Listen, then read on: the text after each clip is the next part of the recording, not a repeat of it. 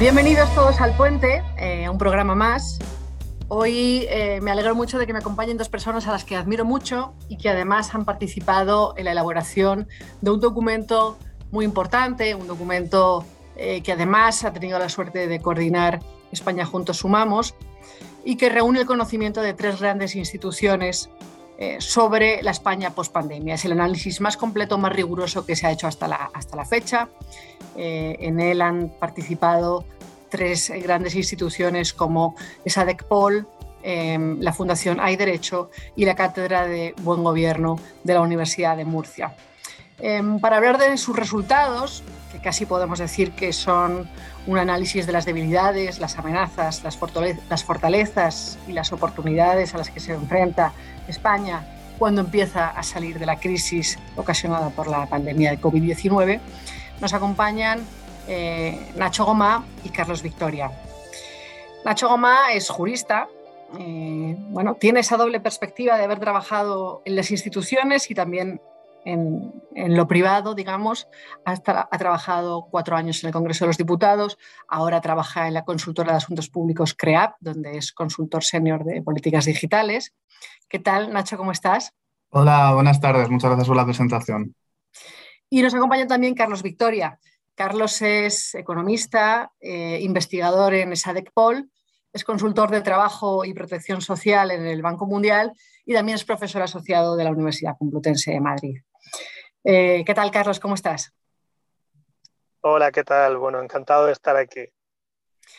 Bueno, pues em, bueno, gracias a estas dos personas que me acompañan, que aportarán uno la parte más, digamos, económica, pero no solamente, también de políticas públicas, y el otro la parte más jurídica, institucional y de gobernanza, bueno, pues vamos a, eh, vamos a abordar un poco, vamos a repasar un poco las conclusiones de este documento eh, del, que, del que os hablo. ¿no?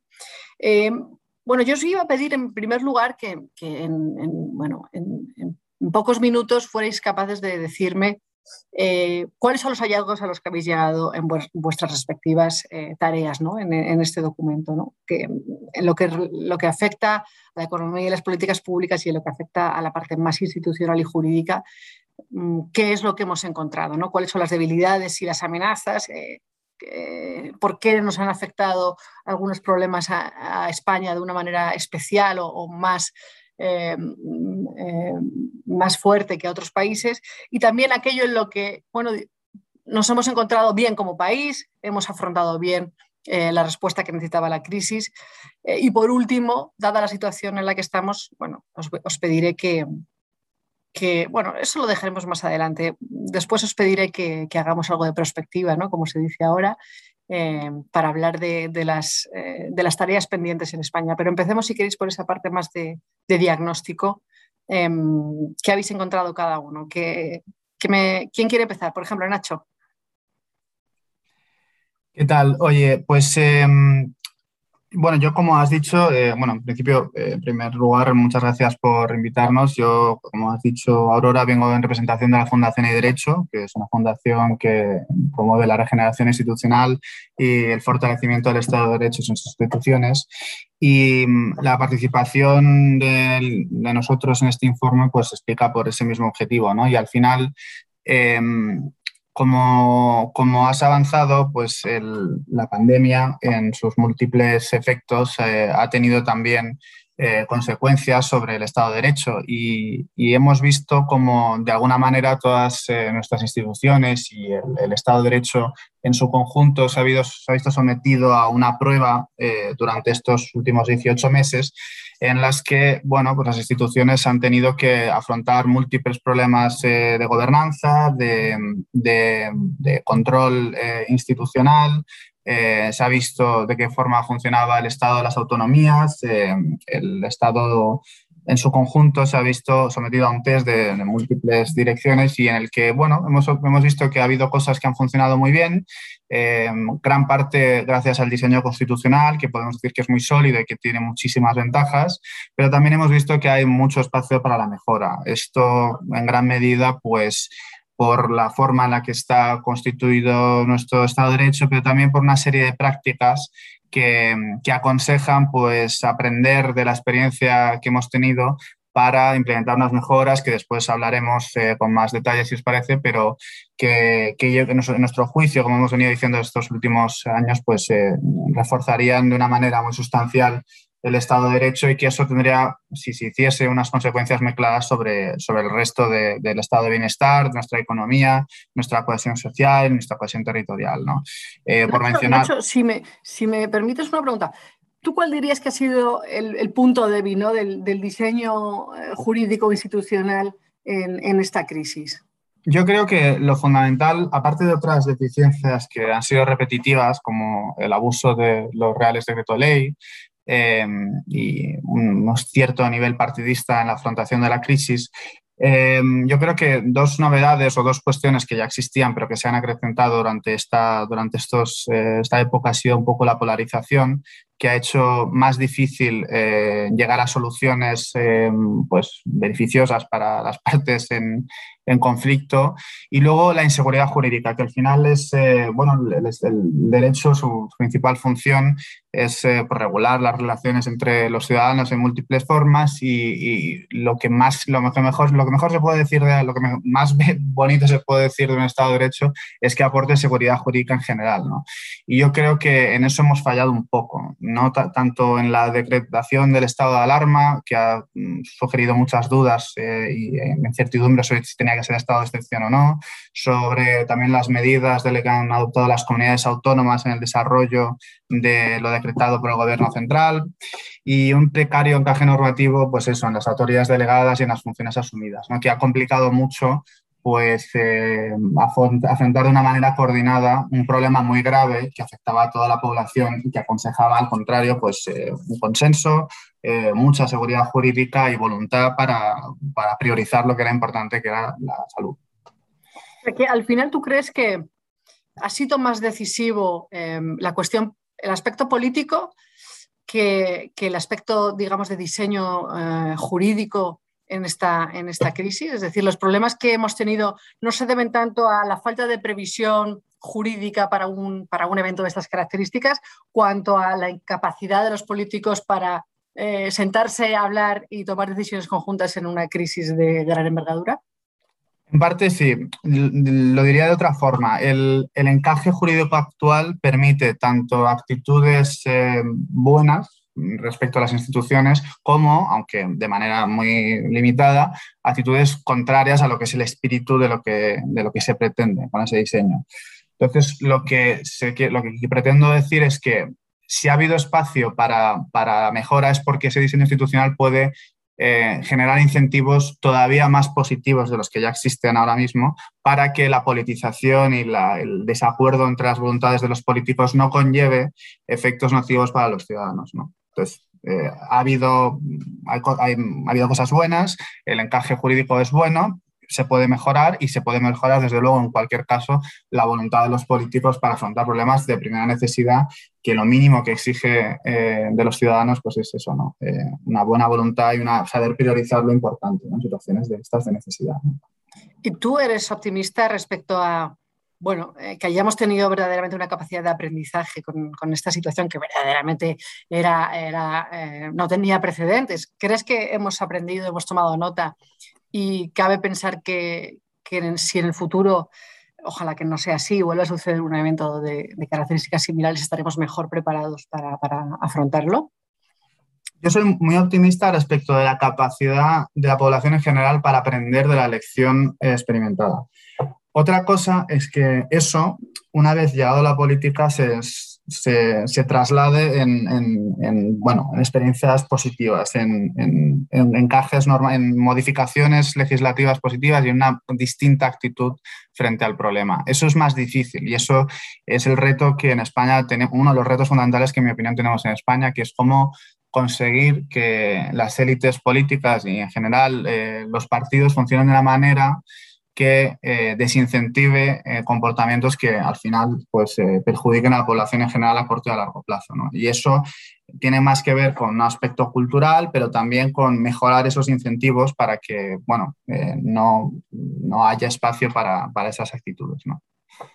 Creo que aquí el gran reto a veces es que es una especie de pescadilla que se muerde la cola. ¿no? Los partidos políticos no, tienen incentivos para adoptar ciertas políticas porque piensan que son impopulares y van a ser castigados eh, por ello, ¿no? por, por, los votantes. Entonces, eh, bueno, de alguna manera de lo que se trata, la cuadratura del círculo es como alinear eh, los incentivos virtuosos de la población y de, los políticos. Y yo creo que hay en España juntos sumamos y en otras eh, fundaciones y asociaciones como las que están presentes, pues creo que, eh, creo que mm, honestamente y modestamente podemos cumplir una función muy importante que es la de empujar a que eso ocurra, ¿no? porque cuando hay conflictos de intereses en la adopción de esas medidas, pues nosotros tenemos la, la labor fundamental de impulsarla.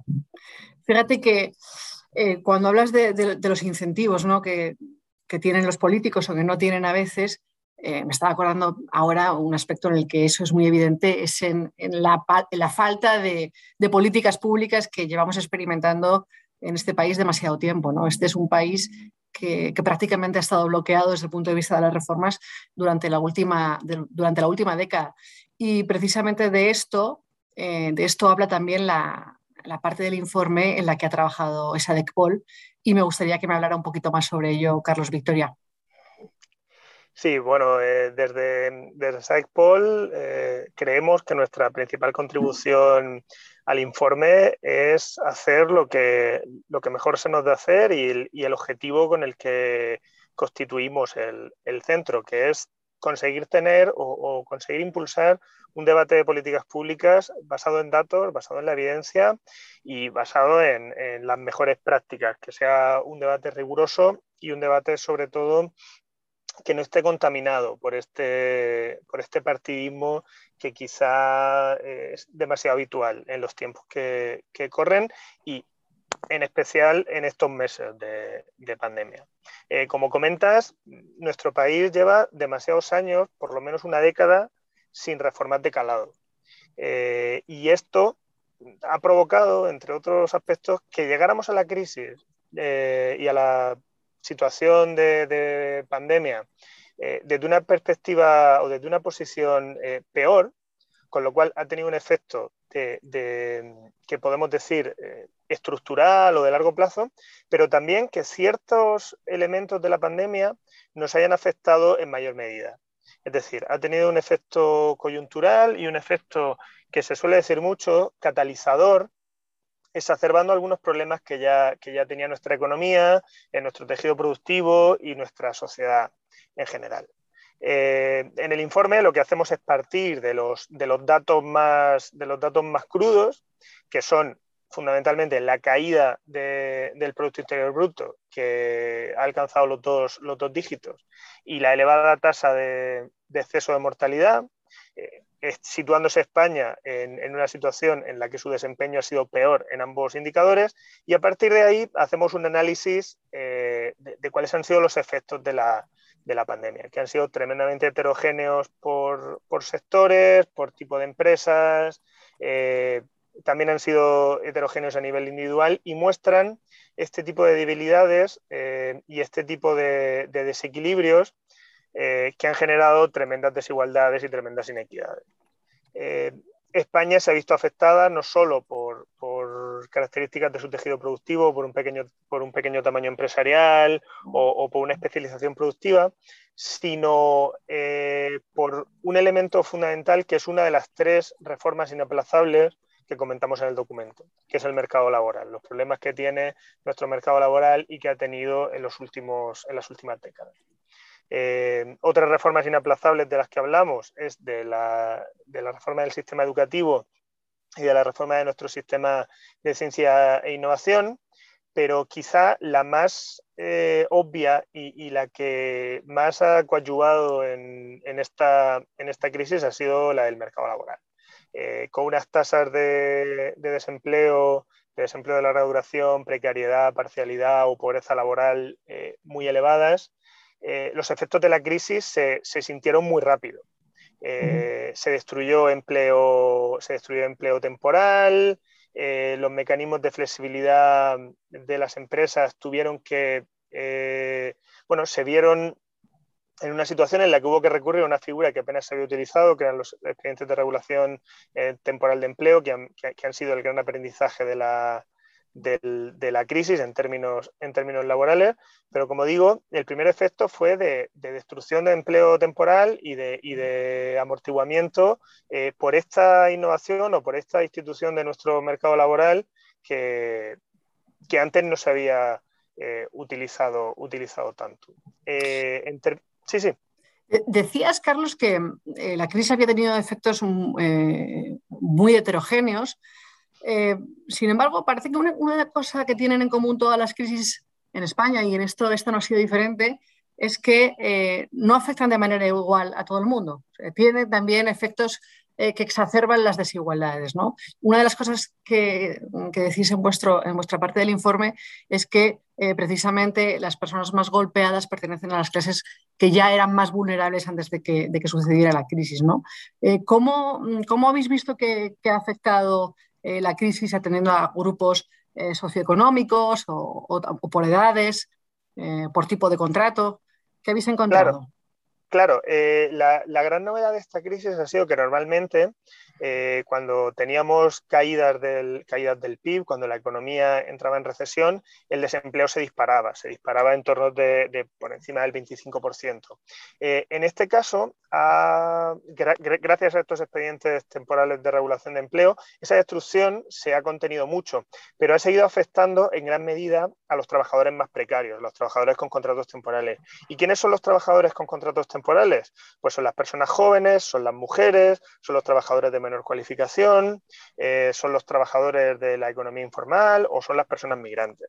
Y entonces, eh, esta enorme destrucción de empleo temporal en las primeras etapas de la, crisis ha tenido un efecto eh, muy importante sobre estos grupos de, sobre estos grupos de personas. Pero a la vez, los problemas de, empleo, los problemas derivados de las restricciones o de la poca adaptación a, a entornos digitales que, han sido muy necesarios en estos, en estos meses, han afectado también a las empresas más pequeñas que tienen eh, mayores dificultades para adaptarse. Y, siendo fundamentalmente un país de empresas muy pequeñas, esto también ha sido otro elemento que ha introducido una desigualdad eh, derivada de la crisis en términos de mercado laboral y de tejido productivo.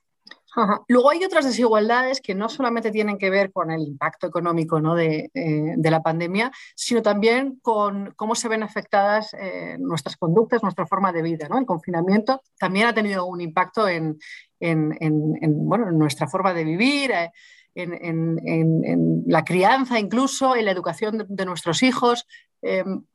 ¿Cuáles son los hallazgos que habéis encontrado en este, este caso?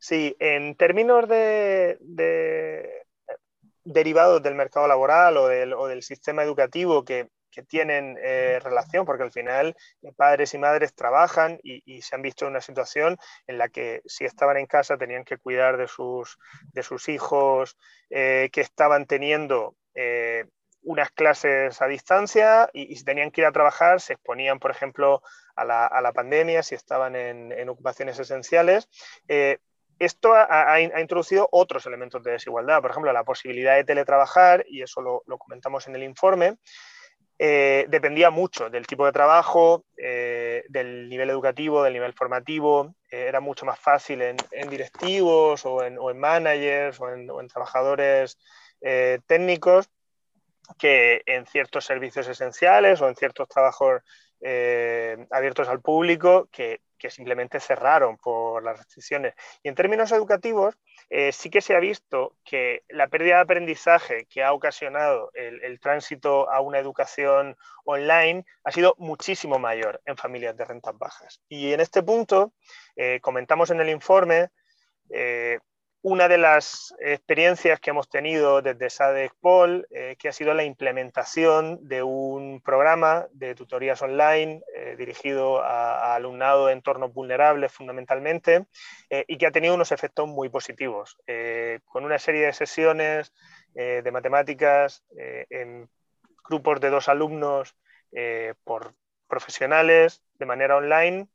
se ha conseguido eh, reducir la repetición, mejorar las calificaciones eh, mejorar las tasas de aprobados, no solo en matemáticas, sino que además el, efecto ha sido muy positivo a nivel socioemocional eh, y, es una de las políticas públicas que, nombramos en el, documento que ha sido evaluada, y, y eso es bueno, ha sido evaluada de forma rigurosa y además está enfocada en aquellas, en aquellas personas, en aquellos colectivos que más se han visto afectados por la, por la crisis y por las disrupciones que esta ha supuesto. El, tránsito de una clase presencial a una clase online, pues obviamente ha afectado más a, niños y niñas de, entornos más, vulnerables, con mayores dificultades para tener conexión a Internet, donde las brechas digitales se han exacerbado o donde sus padres eh, pues tenían menos posibilidades para, para ayudarles con, en un entorno que era nuevo y que era eh, bueno, disruptivo para ellos. Bueno, seguramente este es un aspecto en el que se ve de forma muy clara una cosa que comentabas al principio, ¿no? Tú decías, eh, bueno, la, existencia de problemas previos que no se habían abordado en España ha hecho que el impacto de, la pandemia sea más grave, ¿no? Y probablemente la educación sea uno de estos casos. España ya partía de una situación en la que bueno, tenemos el triste eh, distintivo de, ser, eh, de estar a la cabeza de Europa en, abandono y en fracaso escolar temprano y probablemente la pandemia eh, bueno, ha hecho que esto, esto golpee todavía a las personas que, que, son más vulnerables desde el punto de vista de la educación, que son quienes tienden a abandonar la educación de forma prematura. Por eso es muy interesante estos programas que mencionas, ¿no? de, de tutorías individualizadas, de acompañamiento de los alumnos eh, más vulnerables, con más dificultades de aprendizaje por, su, eh, por sus bueno, características personales o, del hogar en el que viven. Y, además lo que, lo que vemos es que son eh, relativamente fáciles de implementar. ¿no? Vosotros habéis hecho un programa piloto, digamos, con un número reducido de alumnos, pero ¿a qué conclusiones habéis llegado? ¿Creéis que sería fácilmente implementable al conjunto del sistema educativo? Este tipo de programas ya existían antes de la, antes de la crisis, no, no en formato online, pero sí que se implementaron programas de, refuerzo y acompañamiento que fueron evaluados no con las metodologías eh, experimentales con las que hemos conseguido evaluar eh, nuestro programa de mentores, pero ya esas evaluaciones arrojaban que, los efectos eran muy positivos. Y además eh, se pueden realizar un coste de implementación relativamente bajo y, más en el caso de un programa de, tutorías eh, en formato online. Eh, nosotros consideramos que en el marco de los programas que se implementen eh, de cara a la recuperación, debe ser una prioridad el, dar este acompañamiento y este refuerzo educativo al alumnado más vulnerable, porque como tú comentas, eh, el fracaso escolar de hoy es, eh, en cierto modo, eh, la precariedad y la pobreza laboral y, algunos de los problemas de inclusión, que, es una de las prioridades que se ha marcado este, este, gobierno y, de hecho, aprobando el, ingreso mínimo vital durante la pandemia.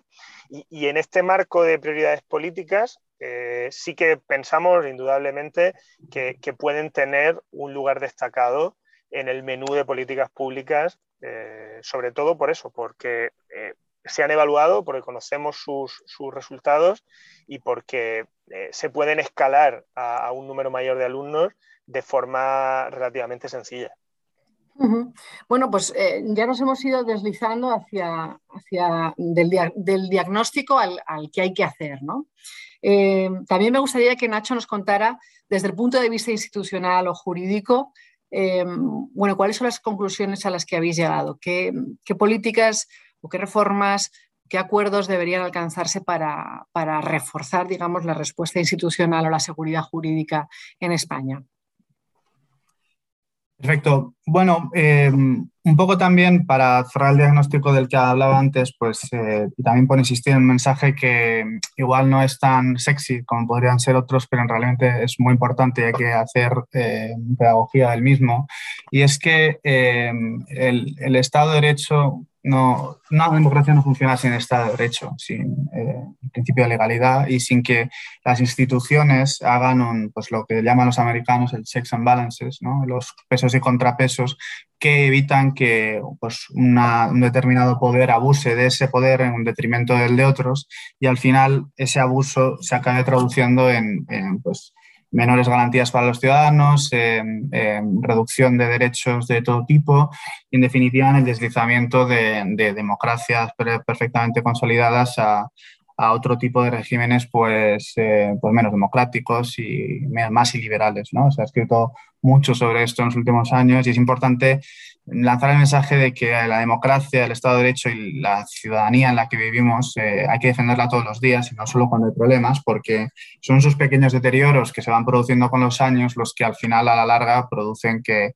que, bueno, que perdamos lo que tanto ha costado conseguir ¿no? y, que, y que está muy armado y de lo que nos beneficiamos y nos da un estado de bienestar y una, pues una vida muy, muy, muy ejemplar en comparación con otras. ¿no? Em, en relación con este diagnóstico, pues ya decía antes que se habían agravado algunos de los defectos que ya tenían, ya arrastraba nuestra democracia casi desde que empezó a andar, como pues por ejemplo el, abuso de reales de ley. Este en esta, en esta época ha sido particularmente llamativo. Ha habido más de 40, 49 reales de ley del gobierno en apenas un año y además a eso hay que sobrar los decretos autonómicos. ¿no? Además, se ha producido una cierta deriva presidencialista del presidente de gobierno y, y una quiebra o gran limitación del, del, control parlamentario, del control en, en, general de los actos gubernamentales, ¿no? lo cual en, en realidad deteriora el nivel de, de calidad de una democracia. ¿no? Entonces, de hecho, em, perdona que te interrumpa. Una de las cosas sobre las que más se ha discutido, porque además hay una sentencia del Tribunal Constitucional, es eh, bueno, sobre la adecuación del uso del estado de alarma. Eh, bueno, parece que el uso que se hizo no se ajustaba eh, a la norma constitucional, que debía haberse declarado un estado de excepción. y todo eso, bueno, ha mantenido entretenidos a los juristas y, peleados a los políticos como, como acostumbra ser. Desde tu punto de vista o desde el punto de vista de quienes eh, trabajáis en Hay Derecho, ¿creéis que debería abordarse esta, esta legislación, la forma en que está, eh, que está escrito el texto legal, digamos, para que quede más claro eh, qué situaciones se, deben adoptar, adaptar a uno y otro, a estado de excepción y estado de alarma? Sí, eh, y me quedaría con eso último que dices para que quede más claro. ¿no? O sea, la, ley orgánica y la Constitución ya definían cierto encaje, un cierto marco para los estados excepcionales. Lo que pasa es que prácticamente no se habían producido en, vida. Entonces, hemos aprendido un poco con la práctica. Entonces, eh, queda claro que el Constitucional ha dicho que no fue del todo correcto la aplicación del estado de alarma, que en ciertos, modos, en ciertos momentos hubo suspensión eh, de derechos fundamentales, lo cual implica una estado excepción, y eso ha producido pues, esa inseguridad jurídica de la que hablaba al principio, que ha producido mucha confusión, eh, mucha inseguridad por parte de los ciudadanos, problemas para desarrollar eh, negocios y comercios, y en fin, un daño que igual no es tan visible, no se ve la correlación directa, pero la hay. ¿no? Eh, una de las propuestas, de hecho, eh, para, para, mejorar eh, con la lección aprendida durante estos meses, digamos, nuestro marco normativo, va precisamente por esa línea. Va por reformar la ley orgánica de estados de alarma, excepción y sitio, que es de los años 80, y que, pues bueno, hemos pensado que una de las, unas de las propuestas que podrían mejorar mucho esta situación, que esperando que no vuelva a pasar nunca, si pasase, eh, pues nos ayudaría a tener pues, mucha más seguridad jurídica y afrontarnos al problema de otra manera. ¿no? Una de, los, de las posibilidades es limitar la prórroga del estado de alarma a 15 días, no alargarse entre seis meses sin control parlamentario apenas, lo cual ha sido muy criticado y en mi opinión con razón. ¿no? Otra de las propuestas, por ejemplo, que nosotros hemos contemplado sería incorporar un subtipo de estado de excepción eh, que creemos que bueno, podría aportar claridad jurídica y ver, digamos, posturas intermedias entre, entre los dos estados. ¿no? También consideramos que es muy importante, aparte de aportar transparencia en relación con todas las decisiones del gobierno y con los comités científicos asesores, que también ha sido una cuestión muy criticada, creemos que sería importante regular eh, los equilibrios entre los distintos poderes y en particular en a nivel autonómico. Es muy importante que las, delegaciones, la, figura de las autoridades delegadas en las comunidades autónomas eh, esté perfectamente definida y que además esté controlada por el Senado y por los parlamentos autonómicos. No sea una delegación hecha por una norma em, eh, baja aprobada por el gobierno y sin control y que eso no, se responda ante los ciudadanos de esa delegación, ¿no? porque al final esos poderes afectan a los derechos de los ciudadanos y tenemos derecho a, a exigir su control. ¿no? Y en vuestra opinión, una, otra de las cosas de las que también se habló mucho y se discutió mucho fue la conveniencia o no de, hacer una ley de pandemias. Eh, bueno, vosotros desde el punto de vista del, jurista, eh, ¿creéis que sería conveniente o os, parece que la legislación eh, existente ya ya se adecua para dar respuesta a estas necesidades? Es una posibilidad como cualquier otra. Eh, en nuestra opinión, hay formas de hacerlo sin recurrir a ello. ¿no? Eh, se puede modificar, como digo, esa ley de estados de excepción, se puede modificar la ley de medidas especiales en materia de salud para mm, prever medidas más específicas con las que afrontar la pandemia. Hay otra ley de salud que se llama la Ley de Cohesión y Calidad del Sistema Nacional de Salud, que también permite pues, eh, adoptar, incorporar reformas para que el Consejo, el famoso Consejo Interterritorial de Salud, pues, esté sometido a mayor control, a que las decisiones se tomen con mayor transparencia. También se puede reformar la Ley Orgánica del Tribunal Constitucional para que prever pues, mm, digamos, una vía sumaria y preferente para que se, todos los controles que ejerza el Tribunal Constitucional no, no ocurran, sus soluciones no se vean un año después cuando ya todo ha ocurrido, sino en el momento, ¿no? Eh, en fin, hay muchas medidas. leyes en España hay muchísimas. Eh, hay formas de, afrontar este problema.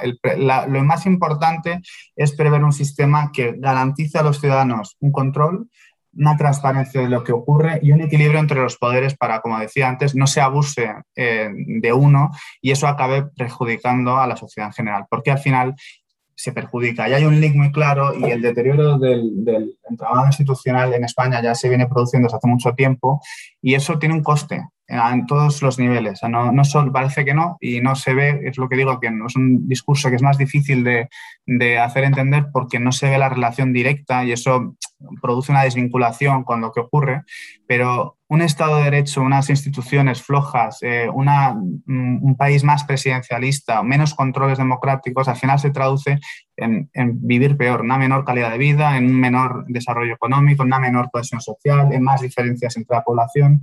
es una cuestión capital de un Estado, de una democracia avanzada y hay que tenerla en cuenta. Eh, bueno, eh, os hemos escuchado el diagnóstico de, las cosas que, han pasado en España, de las cosas que han fallado, de las cosas que se podían mejorar. También es verdad que hay algunas cosas que hemos hecho bien y seguramente la más evidente de ellas sea la vacunación. ¿no? Eh, se ha hecho bien por parte de las administraciones, creo que, las comunidades autónomas ahí han, funcionado bien, han, demostrado que, bueno, que el sistema de salud llegaba a los ciudadanos para administrar eh, millones de vacunas en un tiempo récord, pero al mismo tiempo también habla bien de los españoles, ¿no?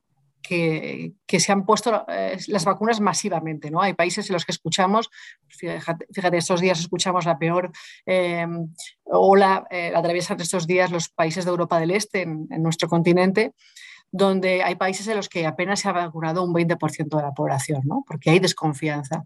Eh, así que el hecho de que en España tengamos al 90% de la población vacunada, creo que habla eh, de algún modo de, la existencia de un capital social importante, ¿no? de, de, la confianza de los españoles en las instituciones. Y esto, eh, bueno, eso es algo a lo que, a lo que tenemos que, dar valor. también os quería preguntar qué otras cosas habéis encontrado que, que os han sorprendido para bien, ¿no? O que hemos, que hemos afrontado bien. Desde el punto de vista de las políticas públicas, por ejemplo, Carlos, ¿tú qué destacarías de cosas que sí han funcionado? Pues una de las principales diferencias eh, de esta crisis con crisis anteriores y que aunque no sea eh, una, no haya sido una labor de España en sí misma, pero sí que ha sido importante la experiencia previa que, tuvo España como país, ha sido la respuesta que, ha dado, eh, que han dado las instituciones europeas. Eh, han permitido, han tenido una política monetaria muy flexible, han permitido una política fiscal eh, muy flexible y han aportado una cantidad de fondos muy importantes para paliar los efectos de la crisis, pero sobre todo para eh, ayudar a que el crecimiento en la recuperación sea eh, mejor, más duradero y, basado en, reformas. Y, yo creo que eso también se ha visto eh, dentro, de los, dentro de la respuesta que han tenido los, gobiernos, tanto el gobierno nacional como los gobiernos autonómicos, como los gobiernos locales en el ámbito de sus, de sus capacidades, que no han escatimado en recursos, por cierto modo, porque estaban disponibles y no han escatimado en recursos eh, para proteger a las personas, para sostener las rentas, para proteger a las empresas eh, y, para evitar bueno, una situación que se agravara. Como, como ha sucedido en, recesiones anteriores, y, y en este aspecto la labor de los poderes públicos de reacción hacia, unos, hacia unas circunstancias que eran eh, imprevistas y desconocidas. Y en el sistema económico la incertidumbre es un problema muy importante. Eh, pero pese a todo, la respuesta ha sido decidida, la respuesta ha sido eh, muy centrada en, aquellos, bueno, en aquellos mecanismos más necesarios de, liquidez, de sostenimiento de, rentas y sobre todo no, no se ha escatimado esfuerzo en proteger a las personas y en proteger a, las empresas y al tejido productivo. Fíjate, Carlos, ahora, según hablabas, me estaba acordando, ¿no? Decíamos antes eh, de lo importante que es eh, el aprendizaje en las, crisis, ¿no? Y creo que esta es, este es un buen ejemplo, ¿no? El de la Unión Europea. Qué distinta ha sido la respuesta de Europa en esta gran crisis eh, de lo que fue en, en, 2008, ¿no? De lo que fue la gran recesión. Em, así que, bueno, desde ese punto de vista creo que ha sido, ha sido muy importante. Vamos a tener que ir terminando, pero para cerrar me gustaría que, bueno, que terminarais diciendo eh, cada uno en vuestro ámbito cuál creéis, ya sabemos que hay muchas cosas que hay que hacer, hemos estado desgranándolo aquí, pero si tuvierais que decir qué es lo más urgente, eh, Carlos, desde el punto de vista de las políticas públicas, eh, y Nacho, desde el punto de vista jurídico-institucional, una sola cosa, ¿qué diríais? Nacho, si quieres, dale tú primero. Bueno, es difícil elegir una, pero yo volvería al mensaje de siempre, a reforzar el funcionamiento de las instituciones para fortalecer el Estado de Derecho en todas sus formas. Al final de lo que se trata es de, crear una lealtad institucional, que al final es una lealtad hacia la ciudadanía en general, eh, y un, un Estado de Derecho en el fondo más avanzado, donde haya pues eso, unos controles efectivos, eh, una distribución del poder que evite abusos, eh, una mayor profesionalización de las instituciones en general para atracción de talento de verdad y no la politización de esas instituciones que al final eh, pues acaban funcionando mal y no como se espera.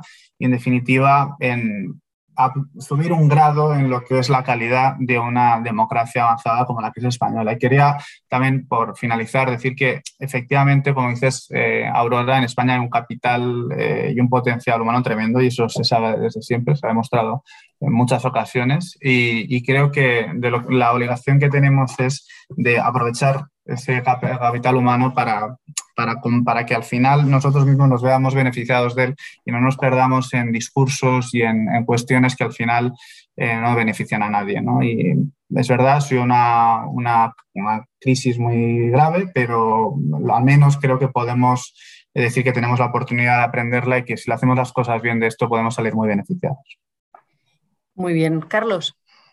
Pues me pedías, Aurora, una sola cosa y bueno, gracias a que Nacho ha hablado de las instituciones, eh, voy a poder hablar del de, capital humano, porque los economistas sabemos que solo hay dos cosas que generan prosperidad y que hacen que la riqueza de las naciones sea, sea mayor, que son unas buenas instituciones y un capital humano, y el capital humano de la población. Eh, Nacho ya ha hablado de, la importancia de tener unas instituciones fuertes, unas instituciones sólidas y yo si, tengo que quedarme solo con una cosa que debemos hacer en los últimos años es eh, invertir en capital humano, invertir en formación, invertir en educación. Eh, invertir en educación va a permitir reducir eh, estas tasas de abandono escolar que, ya hemos hablado que tenemos, eso va a redundar en una mejor igualdad de oportunidades, pero es que invertir en, formación, invertir en, educación, también nos va a servir para adaptarnos a, algunos de los grandes retos del, futuro, que no son del futuro, son del presente porque ya están aquí.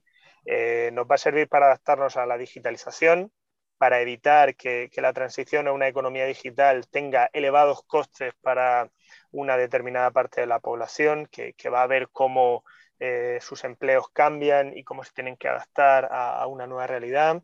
Nos va a servir para adaptarnos mejor a la transición ecológica, que es probablemente eh, el gran reto, el mayor reto de los próximos 10 años. Y, si conseguimos eh, formar a la población, si conseguimos aumentar nuestro capital humano, también vamos a conseguir que estas transiciones en industrias que van a a verse afectadas por, eh, los efectos colaterales de, una transición que, como digo, es necesaria, pero que eh, van a poder tener eh, costes de, transición, también vamos a permitir que estas transiciones sean mucho más suaves y, mucho mejores. Entonces, bueno, en general, si tuviera que quedarme con una sola cosa, pediría una apuesta muy fuerte por la formación y por la inversión en capital humano. Pues mira, me voy a quedar con esas dos cosas que decís. La importancia de invertir en mejorar las instituciones y la importancia de invertir en las personas. Eh, tenemos una cosa a nuestro favor, que es que las personas de este país han demostrado en esta pandemia que confían en las instituciones. Lo han demostrado en la campaña de vacunación. En quienes parece que no confían tanto es en los partidos políticos. Y parece que ahí está el problema que tenemos, ¿no? En esa polarización, en esa falta de acuerdo entre partidos que hace, eh, bueno, que al fin, al fin y al cabo el país está sumido en una cierta parálisis desde el punto de vista de las reformas y las políticas públicas. Así que desde, también desde fuera de los partidos creemos que tenemos eh, la responsabilidad de remar para favorecer el clima que dé lugar a esos acuerdos.